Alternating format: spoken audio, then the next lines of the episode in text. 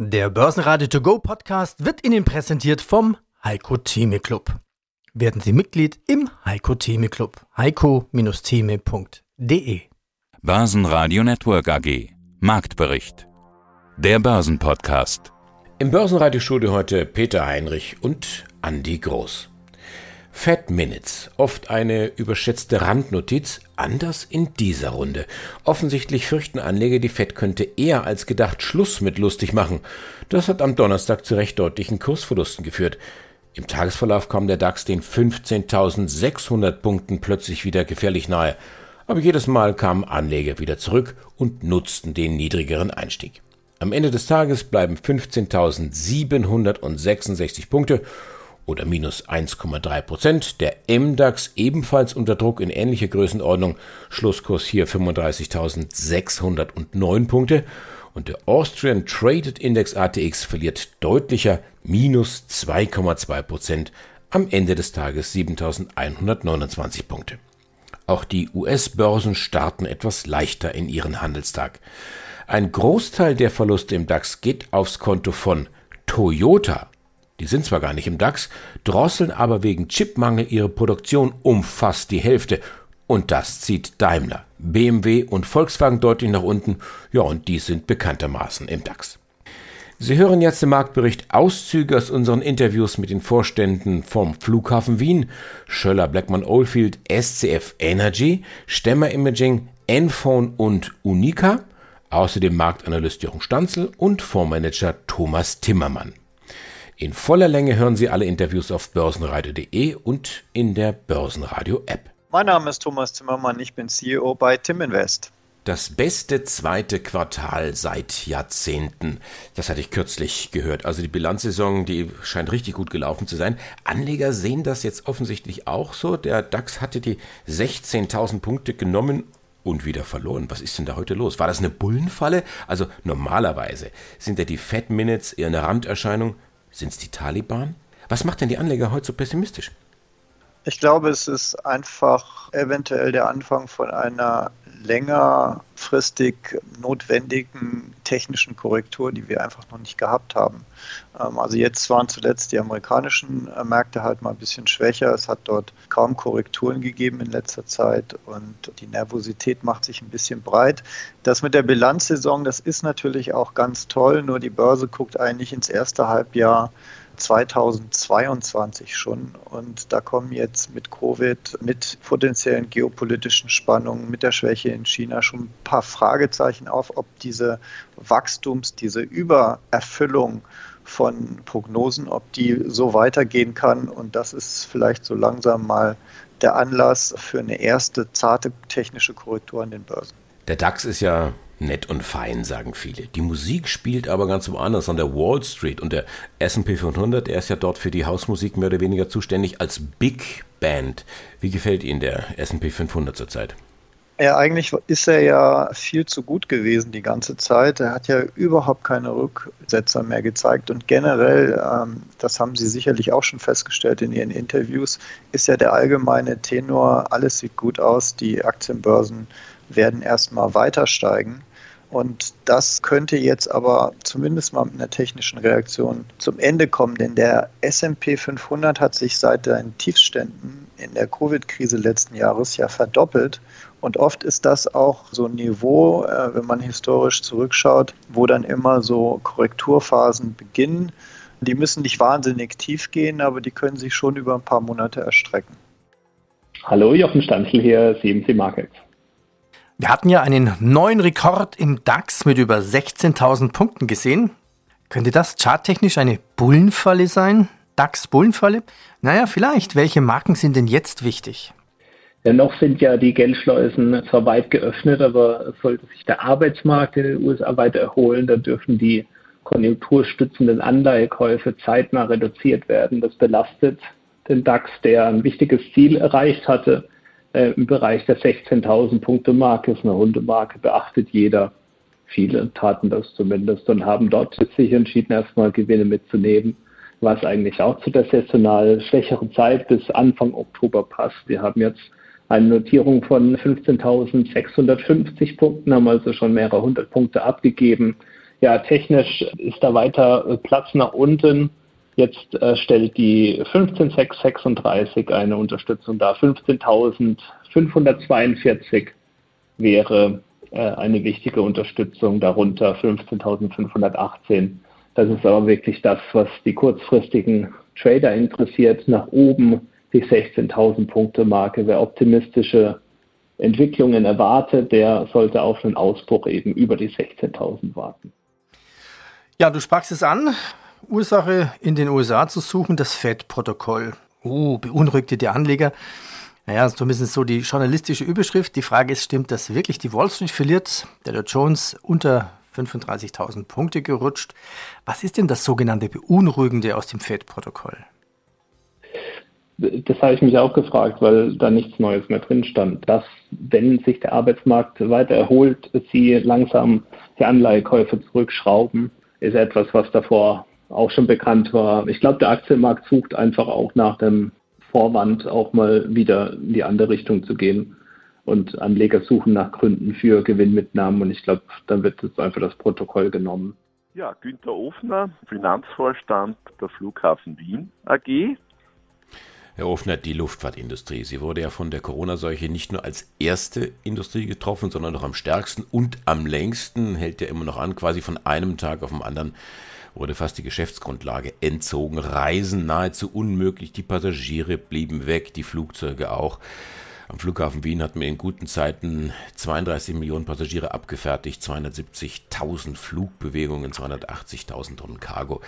In diesem Jahr rechnen sie dann insgesamt mit 12 bis 13 Millionen Passagieren, also etwa eine Million im Monat. Ich gehe mal davon aus, die würden Sie am liebsten alle persönlich mit Handschlag begrüßen. Ja, ja, das wäre fast möglich. Und es sind Zahlen, die wir zuletzt am Beginn der 80er Jahre gesehen haben. Das zeigt also die Dramatik. Aber wir schauen trotzdem mit Optimismus in die Zukunft, auch wenn vielleicht der Herbst, der Winter noch schwierig wird. Es sollte jedenfalls die Pandemie im nächsten Jahr ihren Schrecken verloren haben. Und das sollte natürlich der gesamten Luftverkehrsbranche dann wieder etwas auf die Beine helfen. Und wir sind auch sehr dankbar für die öffentliche Unterstützung. Wir haben alle unsere Mitarbeiter in Kurzarbeit und mit Hilfe dieser Unterstützung können wir diese Krise auch halbwegs gut überstehen, so dass wir selbst für das Jahr 2021, für das Gesamtjahr, trotz nur etwa eines Drittels an Passagieren wie 2019 in Summe mit einem ausgeglichenen Geschäftsergebnis und einer schönen schwarzen Null rechnen. Dann wollen wir mal gucken, wie wir da hinkommen. Die Zahlen jetzt zum Halbjahr, da haben Sie ja Bilanz gezogen, 129 Millionen Umsatz, nochmal ein Drittel weniger als vor einem Jahr. Ergebnis vor Steuern minus 46 Millionen, dann auf die Aktie runtergerechnet ist es ein Verlust von 37 Cent. Die Nettoverschuldung steigt jetzt nochmal an zum Halbjahr auf 223 Millionen. Und die gute Nachricht dabei, steigen wir doch damit ein. Der Juli 2021, der ist der passagierstärkste Monat seit Beginn der Pandemie. 1,5 Millionen Paxe, wie die Fachleute sagen, haben sie da abgefertigt. Reicht das jetzt schon aus, um den Turnaround zu bejubeln? Äh, es ist zumindest ein Silberstreif am Horizont und es zeigt vor allem, dass die Reiselust, wenn es die Möglichkeit dazu gibt, ungebrochen ist. Also was den Urlaubsverkehr anbelangt, mache ich mir für die Zukunft keine Sorgen. Ich glaube, die Menschen lieben es nach wie vor, einen angenehmen Urlaub in der Sonne im Süden zu genießen. Eher Kopfzerbrechen macht uns die Langstrecke, weil weder Asien noch Amerika ihre Reisemöglichkeiten für Europäer geöffnet haben bisher und daher die Langstrecke völlig am Boden liegt. Auch noch Sorgen macht uns der Geschäftsreiseverkehr, weil eben die vielen Beschränkungen, der Fleckerlteppich an Regelungen in Europa und über Europa hinaus viele daran hindert, ihre Geschäftsreisen so wie bisher durchzuführen. Und natürlich wird ein Teil davon auch durch die Digitalisierung ersetzt. Peter Podesser, CEO SFC Energy AG. Viele gute Nachrichten. Unter anderem Rekorde bei SFC Energy. Sie entwickeln Wasserstoff- und Methanol-Brennstoffzellen. Starten wir aber mit einer anderen Meldung. Diese Meldung ist noch relativ warm. Zwei große Namen im Wasserstoffgeschäft melden. SFC Energy und Nel arbeiten zusammen an einer Entwicklung für das weltweit erste integrierte Elektrolyse- und Wasserstoff-Brennstoffzellensystem. Und zwar für die industriellen Märkte. Was heißt das? Was sind das für Systeme? Das ist im Wesentlichen eine Kombination aus den bestehenden marktführenden Produkten von Nell und unserem Hause. Nell ist einer der ja, unangefochtenen Pioniere und Technologieführer im Bereich Elektrolyse, das heißt Produktion von grünem Wasserstoff, aber auch zur Speicherung von Wasserstoff. Und wir machen unsere Geschäfte hier mit stationärer Energieversorgung auf Basis von Brennstoffzellen, das heißt eine saubere äh, Energiequelle hier als Ersatz von konventionellen Generatoren, Dieselgeneratoren in sehr, sehr breiter Form. Was liefern Sie jetzt als SFC? Man kann sich das sehr simpel vorstellen. Wir haben im Wesentlichen einfach unsere Produkte nebeneinander gelegt und sehen damit eine sehr, sehr logische Kombination mit einer Energiequelle, sei es Windenergie, Solarenergie, wird Strom erzeugt. Dieser Strom wird im Elektrolyseur von Nell in grünen Wasserstoff umgesetzt. Dieser grüne Wasserstoff wird in einem Tank gespeichert und in dem Moment, wo hier Energie wieder gebraucht wird, ob für ein Notstromaggregat oder für eine Dauerstromversorgung abseits des Netzes, dort wird der grüne Wasserstoff in einer SFC-Brennstoffzelle emissionsfrei und sauber wieder in elektrischen Strom umgesetzt. Das heißt, auf der gesamten Strecke eine nachhaltige, emissionsfreie Energieerzeugung. Und wie zuerst erwähnt, ersetzen wir damit zum Beispiel ein großes Dieselaggregat als Notstrom für ein Datencenter, für kritische Infrastruktur im Mobilcom-Bereich. Eine Kombination aus heute schon am Markt sehr erfolgreichen und markterprobten Produkten, damit auch einfach ein schnellerer Weg zum Markt. Wir wollen im zweiten Halbjahr nächsten Jahres die ersten Produkte integriert schon in den Markt bringen. Das heißt, Time to Market war hier durchaus noch eine Überlegung, die von beiden Seiten auch dazu geführt hat, diese Kooperation schnell auf die Beine zu stellen. Es gab heute eine durchaus spannende Meldung aus dem Wasserstoffbereich. SFC Energy und Nel ASA arbeiten zusammen an einer Entwicklung für ein erstes integriertes Elektrolyse- und Wasserstoffbrennzellensystem. Ja, schauen wir uns die Partneraktie an, diese Kooperation. Nel, wo steht die momentan?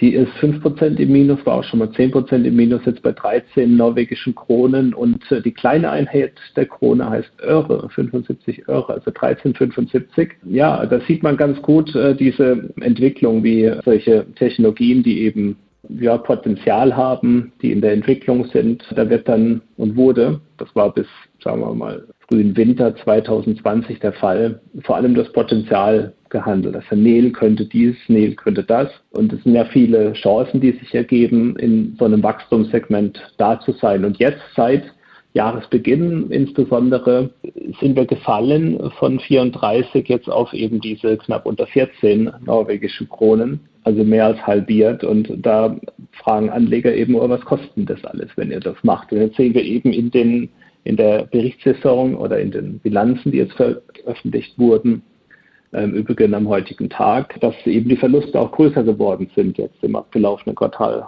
äh, doppelt so groß waren wie im Jahr zuvor. Und da ist halt die Frage, kann eine Nail sich eben durchsetzen, wenn sie alleine sind? Das sind Kooperationen mit SFC gut, aber äh, wir haben eben auch noch größere Unternehmen, die auch im Wasserstoffbereich tätig sind, wie eine Linde, eine ITM, die eben ganz anders dastehen an der Börse. Eine ITM zum Beispiel deutlich nach oben gelaufen in der Zeit, wo Nel deutlich nach unten gelaufen ist. Und da sieht man eben auch, dass da die Spreu sich ein bisschen vom, vom Weizen trennt, wenn man so möchte, und die Anleger da sehr picky geworden sind, sehr dezidiert und sehr genauer draufschauen, wer hat denn da jetzt die größten Chancen, sich am Ende durchzusetzen dass das spannend ist und dass es Potenzial hat, braucht man, glaube ich, nicht diskutieren. Aber wer wird am Ende da sein, um diesen Markt zu bearbeiten? da achten die Anleger viel mehr drauf, als einfach nur die Chancen zu sehen, die es geben könnte. Ja, vielleicht steigen ja dann mal die ÖRES. Heißt das so in der Mehrzahl? Ja, vielleicht. Jochen, ich danke dir. Andreas Brandstätter, CEO Unica Insurance Group. Die Combined Ratio hat sich verbessert, noch einmal auf 92,6 Prozent. Die Prämien steigen um 17 Prozent und in der Folge haben sie dann das Ergebnis im ersten Halbjahr vervierfacht auf 170 Millionen und den Ausblick fürs Gesamtjahr auch gleich angehoben. Haben denn Hagel und Sturmunwetter Sie gar nicht betroffen? Doch, und zwar sehr massiv, deutlich mehr als im Vorjahr und deutlich mehr als im Schnitt der letzten Jahre. Die Belastungen allein aus dem Hagel im Sommer waren über 100 Millionen brutto. Davon bleiben netto in unserem Ergebnis etwa 45 Millionen hängen. Also ja, ein starker negativer Impact, aber es gab gerade auch noch im ersten Quartal und dann im April einen leichten Rückenwind aus dem Thema Covid, also geringere Frequenzen im Kfz-Geschäft. Und diese beiden Effekte haben sich gut neutralisiert. Was im Prinzip auch sehr geholfen hat auf der Ergebnisseite, das Kapitalergebnis, das haben sie gesteigert, von 215 Millionen auf 307 Millionen, also über 40 Prozent. Ich frage für einen Freund, was ist Ihre Investmentstrategie?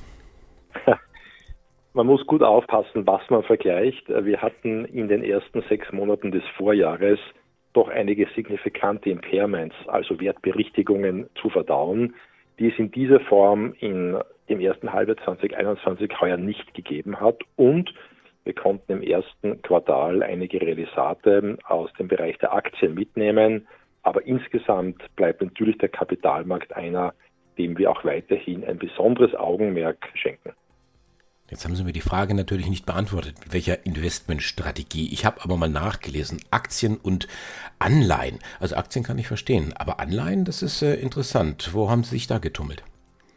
Nein, wir haben einfach eine sehr konservative Strategie, dass wir primär danach trachten, die langfristigen Verbindlichkeiten gegenüber unseren 15 Millionen Kundinnen und Kunden entsprechend zu bedienen. Das ist dieser klassische Asset Liability Matching Ansatz, den wir auch weiterfahren. Und daneben gibt es natürlich ein geringeres Portfolio, wo wir etwas mehr ausprobieren. Das ist vor allem im Bereich eben der von Ihnen genannten Equities. Und dort natürlich war der Markt in diesen ersten sechs Monaten durchaus attraktiv. Also das sind sozusagen, da ist kein Zaubertrank und kein Geheimrezept dabei. Mein Name ist Petra Boss, ich bin CFO bei der Enfon AG.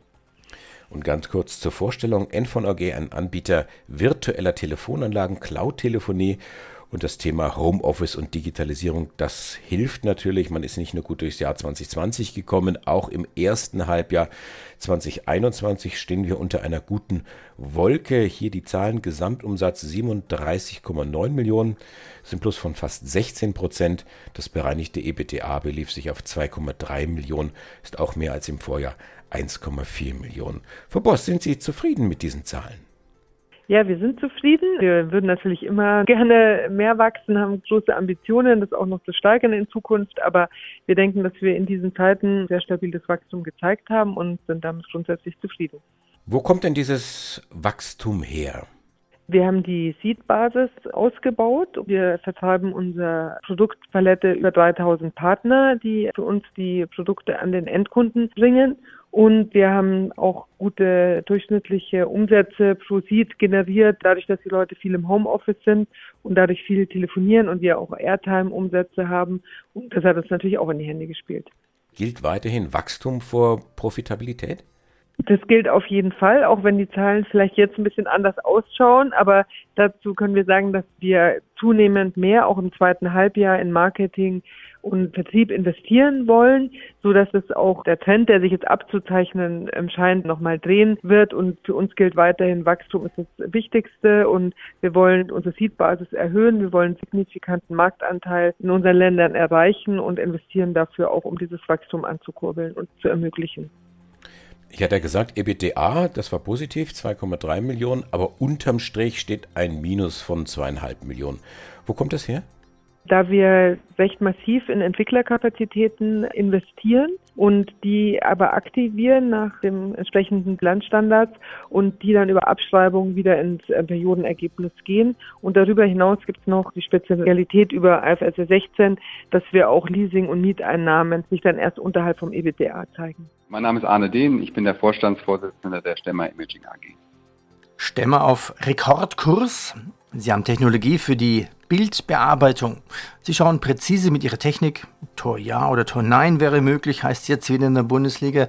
Sie sind auch systemrelevanter Zulieferer für Impfstoff, Reagenzgläser zur Prüfung. Und Sie haben Sie auch wichtige neue Aufträge für Batteriefertigung zum Beispiel oder auch in der Autoindustrie, da geht es aufwärts. Herr Dehn, wie gut geht es denn mit der Automobilindustrie wieder aufwärts? Und bitte vielleicht für uns ein, zwei Beispiele Ihrer Kundenaufträge, was Stemmer hier prüft.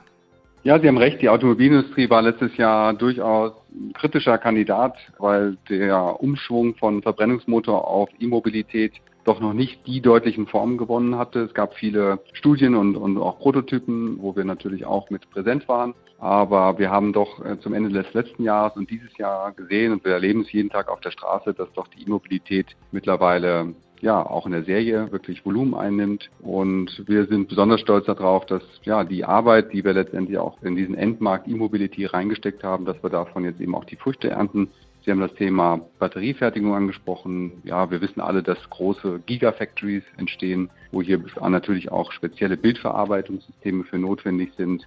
Und die Hauptaufgabe war hier, neben der reinen Technologie eben auch schnell verfügbare Lösungen zu haben, um letztendlich auch den Ramp-up der Fertigungen zu ermöglichen, sodass wir hier eben neben der Technologie ja eine Gesamtlösung auch, ich sage mal, ready to install, ja, liefern konnten, die unseren Kunden ermöglicht, eben auch diesen schnellen Ramp-up zu sichern. Das ist sicher ein großer Bereich, der auch uns die nächsten Jahre beschäftigen wird. Insofern sind wir da auch stolz, dass wir ja doch in die erste große Gigafactory hier in Europa auch reingekommen sind.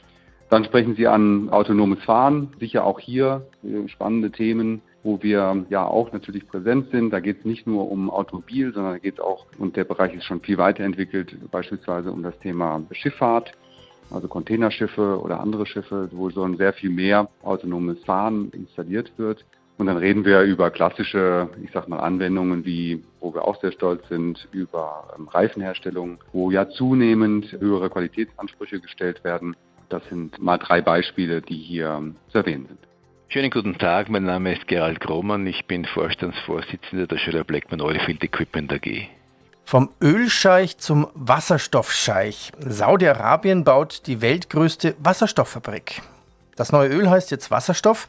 In Saudi-Arabien, in den Vereinigten Arabischen Emiraten und im Oman entstehen große Produktionsstätten. Dort sollen Wasserstoff emissionsfrei erzeugt werden. Der Wandel hat begonnen. Welche Rolle wird Schöller Blackman vielleicht bei diesem Wandel spielen? Der Wandel ist natürlich schon sichtbar und äh, natürlich stellen auch wir uns strategisch darauf ein. Man darf aber nicht vergessen, dass diese Wasserstoffprojekte noch viele, viele Jahre, vielleicht Jahrzehnte oder wahrscheinlich Jahrzehnte benötigen, um hier im großen Stil äh, wirtschaftlich umgesetzt zu werden. Was nicht heißt, dass nicht heute zu dieser Zeit schon hier die Saat gesät werden muss. Tatsache ist, Öl und Gas wird noch für viele Jahrzehnte benötigt. Wir sind strategischer Lieferant für fast alle Großkunden und wir werden natürlich dieser Verantwortung nachkommen. Tatsache ist auch, dass wir uns bereits vor einiger Zeit hier nicht nur umsehen, sondern äh, sehr konkret Strategien und Projekte verfolgen für Geschäftsfelder außerhalb von Öl und Gas und wir dabei sind, diese aufzubauen. Was beinhaltet denn Ihre Diversified Market Initiative alles? Wir sind momentan in einigen, haben in einigen Feldern begonnen, hier Geschäftsfelder aufzubauen. Wir sind noch nicht am Ende der Fahnenstange. Unser Trichter und Ideenpotenzial ist noch weit offen. Aber was wir zurzeit schon tun, wir machen zum Beispiel gemeinsam mit Shell Geothermalbohrungen. Äh, auch mit anderen Kunden sind wir bereits in der Geothermie mit einigen Produkten vertreten. In Houston haben wir bekannterweise dieses große DMLS Center. Das ist ein 3D-Druck für hochlegierte Materialien. Hier arbeiten wir sehr eng mit der amerikanischen Raumfahrtindustrie zusammen äh, und haben hier Aufträge für, für Schlüsselteile, systemkritische Teile schon erhalten. Wir haben hier Aufträge aus der Halbleiterindustrie für Hochpräzisionsteile. Also wir sind Schritt für Schritt, entwickeln wir diese Geschäftsfelder. Natürlich können diese Geschäftsfelder umsatzmäßig mit Öl und Gas, was wir seit vielen, vielen Jahrzehnten schon machen, noch nicht mithalten. Aber ich gehe davon aus, dass über die Zeit wachsen wird. Das Team vom Börsenradio sagt jetzt Dankeschön fürs Zuhören, wo immer Sie uns empfangen haben. Ich bin Andi Groß. Börsenradio Network AG. Marktbericht. Der Börsenpodcast. Der Börsenradio To Go Podcast wurde Ihnen präsentiert vom Heiko Theme Club. Werden Sie Mitglied im Heiko Theme Club. heiko-theme.de